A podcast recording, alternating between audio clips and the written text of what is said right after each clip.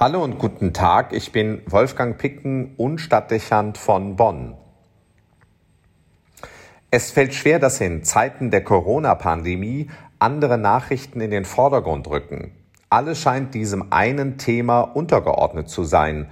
Und damit es dem aufmerksamen Betrachter dabei nicht langweilig wird, so möchte man fast meinen, erscheint der Gegner, das Virus, als unberechenbar und reagiert die Politik tagesaktuell mit immer neuen Überlegungen und Strategien und nicht minder vielen Pannen und Kuriositäten.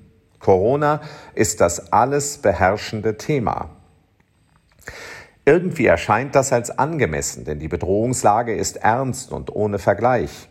Aber dass vieles, was ebenso Beachtung und Aufmerksamkeit verdienen würde, dahinter nahezu vollkommen zurücktritt, als ob es unbedeutend wäre, macht Sorge. Zum einen, weil damit andere Probleme aus dem Blick geraten und weniger einer Lösung zugeführt werden. Zum anderen, weil die Pandemie von bestimmten Personen und Gruppen dazu genutzt werden kann, um in ihrem Schatten beinahe unbemerkt Weichen zu stellen und Prozesse nach vorne zu treiben.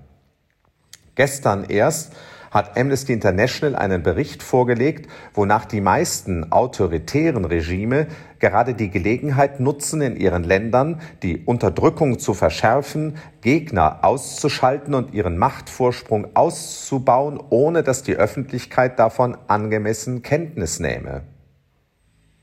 Selbst aber bei Themen, die eine große Nähe zur Pandemie aufweisen und zu Teilen von ihr massiv verstärkt werden, gelingt es wenig, ihnen Aufmerksamkeit zu verschaffen.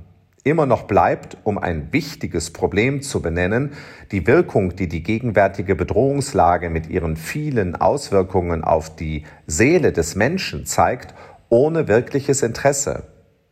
Es ist von Impfungen und Tests die Rede, von Strategien in der Corona-Bekämpfung und Lockdown-Planung, von Folgen für Einzelhandel und Wirtschaft, auch von der Lage auf den Intensivstationen.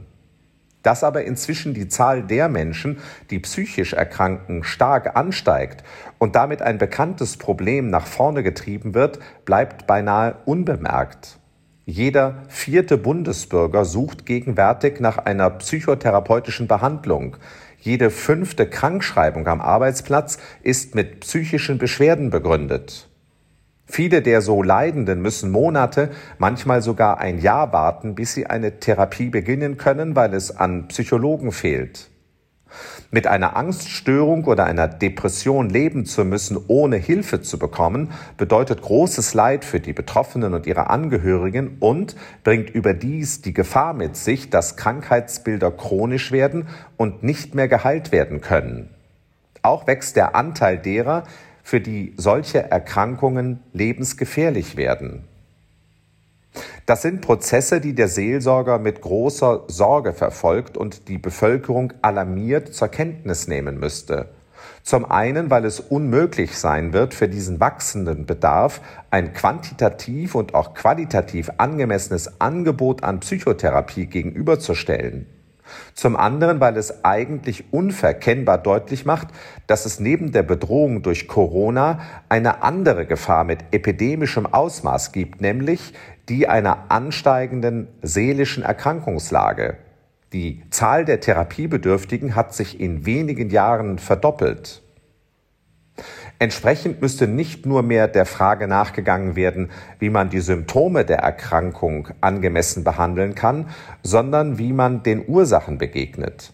Bei Corona sprechen wir davon, dass wir mit Schutzmaßnahmen die Welle zu durchbrechen versuchen, um weitere Infektionen zu verhindern und greifen deshalb mit entsprechenden Bestimmungen stark in das soziale Leben ein. Ähnliches müsste zweifelsfrei geschehen, wenn wir die Zahl psychischer Erkrankungen wirksam senken wollten.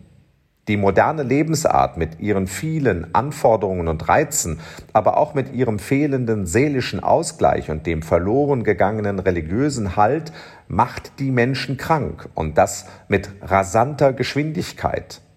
Dennoch ist eine grundsätzliche Nachdenklichkeit nicht zu erkennen. Die moderne Gesellschaft favorisiert und idealisiert ihr Lebensmodell des immer schneller, immer besser, immer mehr und scheint fest davon überzeugt zu sein, dass ein immer weiter so möglich sein wird. Das ist ein kapitaler Fehler und strotzt vor kultureller und sozialer Ignoranz. Es fragt sich, wie groß ein Schaden sein und werden muss, bis er zur Einsicht führt. Es ist richtig, dass es konsequente Corona-Maßnahmen gibt, damit die Pandemie erfolgreich bekämpft werden kann. Es ist gut, dass Menschen auf die Straße gehen, damit Umwelt und Klima geschützt werden und auch zukünftig menschliches Leben auf der Erde möglich bleibt. Aber es ist eben auch von überlebenswichtiger Bedeutung, dass Lebensbedingungen geschaffen werden, die eine seelische Gesundheit sichern. Damit wären wir bei dem großen Thema Entschleunigung und Reizreduzierung, aber eben auch bei dem, wovon viele Menschen zunehmend mehr Abstand nehmen, obwohl sie eigentlich mehr davon für ihre Seele brauchen würden. Bei der Religion und dem, was dem Inneren Halt und Sinn vermittelt. Eigentlich sollte die Nachfrage nach der Osterbotschaft steigen, weil sie der Seele Kraft schenkt und das Verlangen nach einer Begegnung mit Gott wachsen. Das Gegenteil aber scheint der Fall. Ja, weil die Kirchen mit Skandalen zu kämpfen haben und sich nicht klug anstellen, das auch. Aber eben auch, weil es an Problembewusstsein in der Bevölkerung und dem Wissen fehlt, wie bedeutsam die Religion, zumal der christliche Glaube, für die Seele und für die Gesundheit ist. Eines steht fest, Psychotherapie allein wird nicht ausreichen. Das behandelt Symptome. Es braucht ein Ansetzen bei den Ursachen. Und davon sind wir, und das beobachte ich, wie gesagt, mit großer Sorge, weit, weit entfernt. Wolfgang Picken für den Podcast Spitzen aus Kirche und Politik.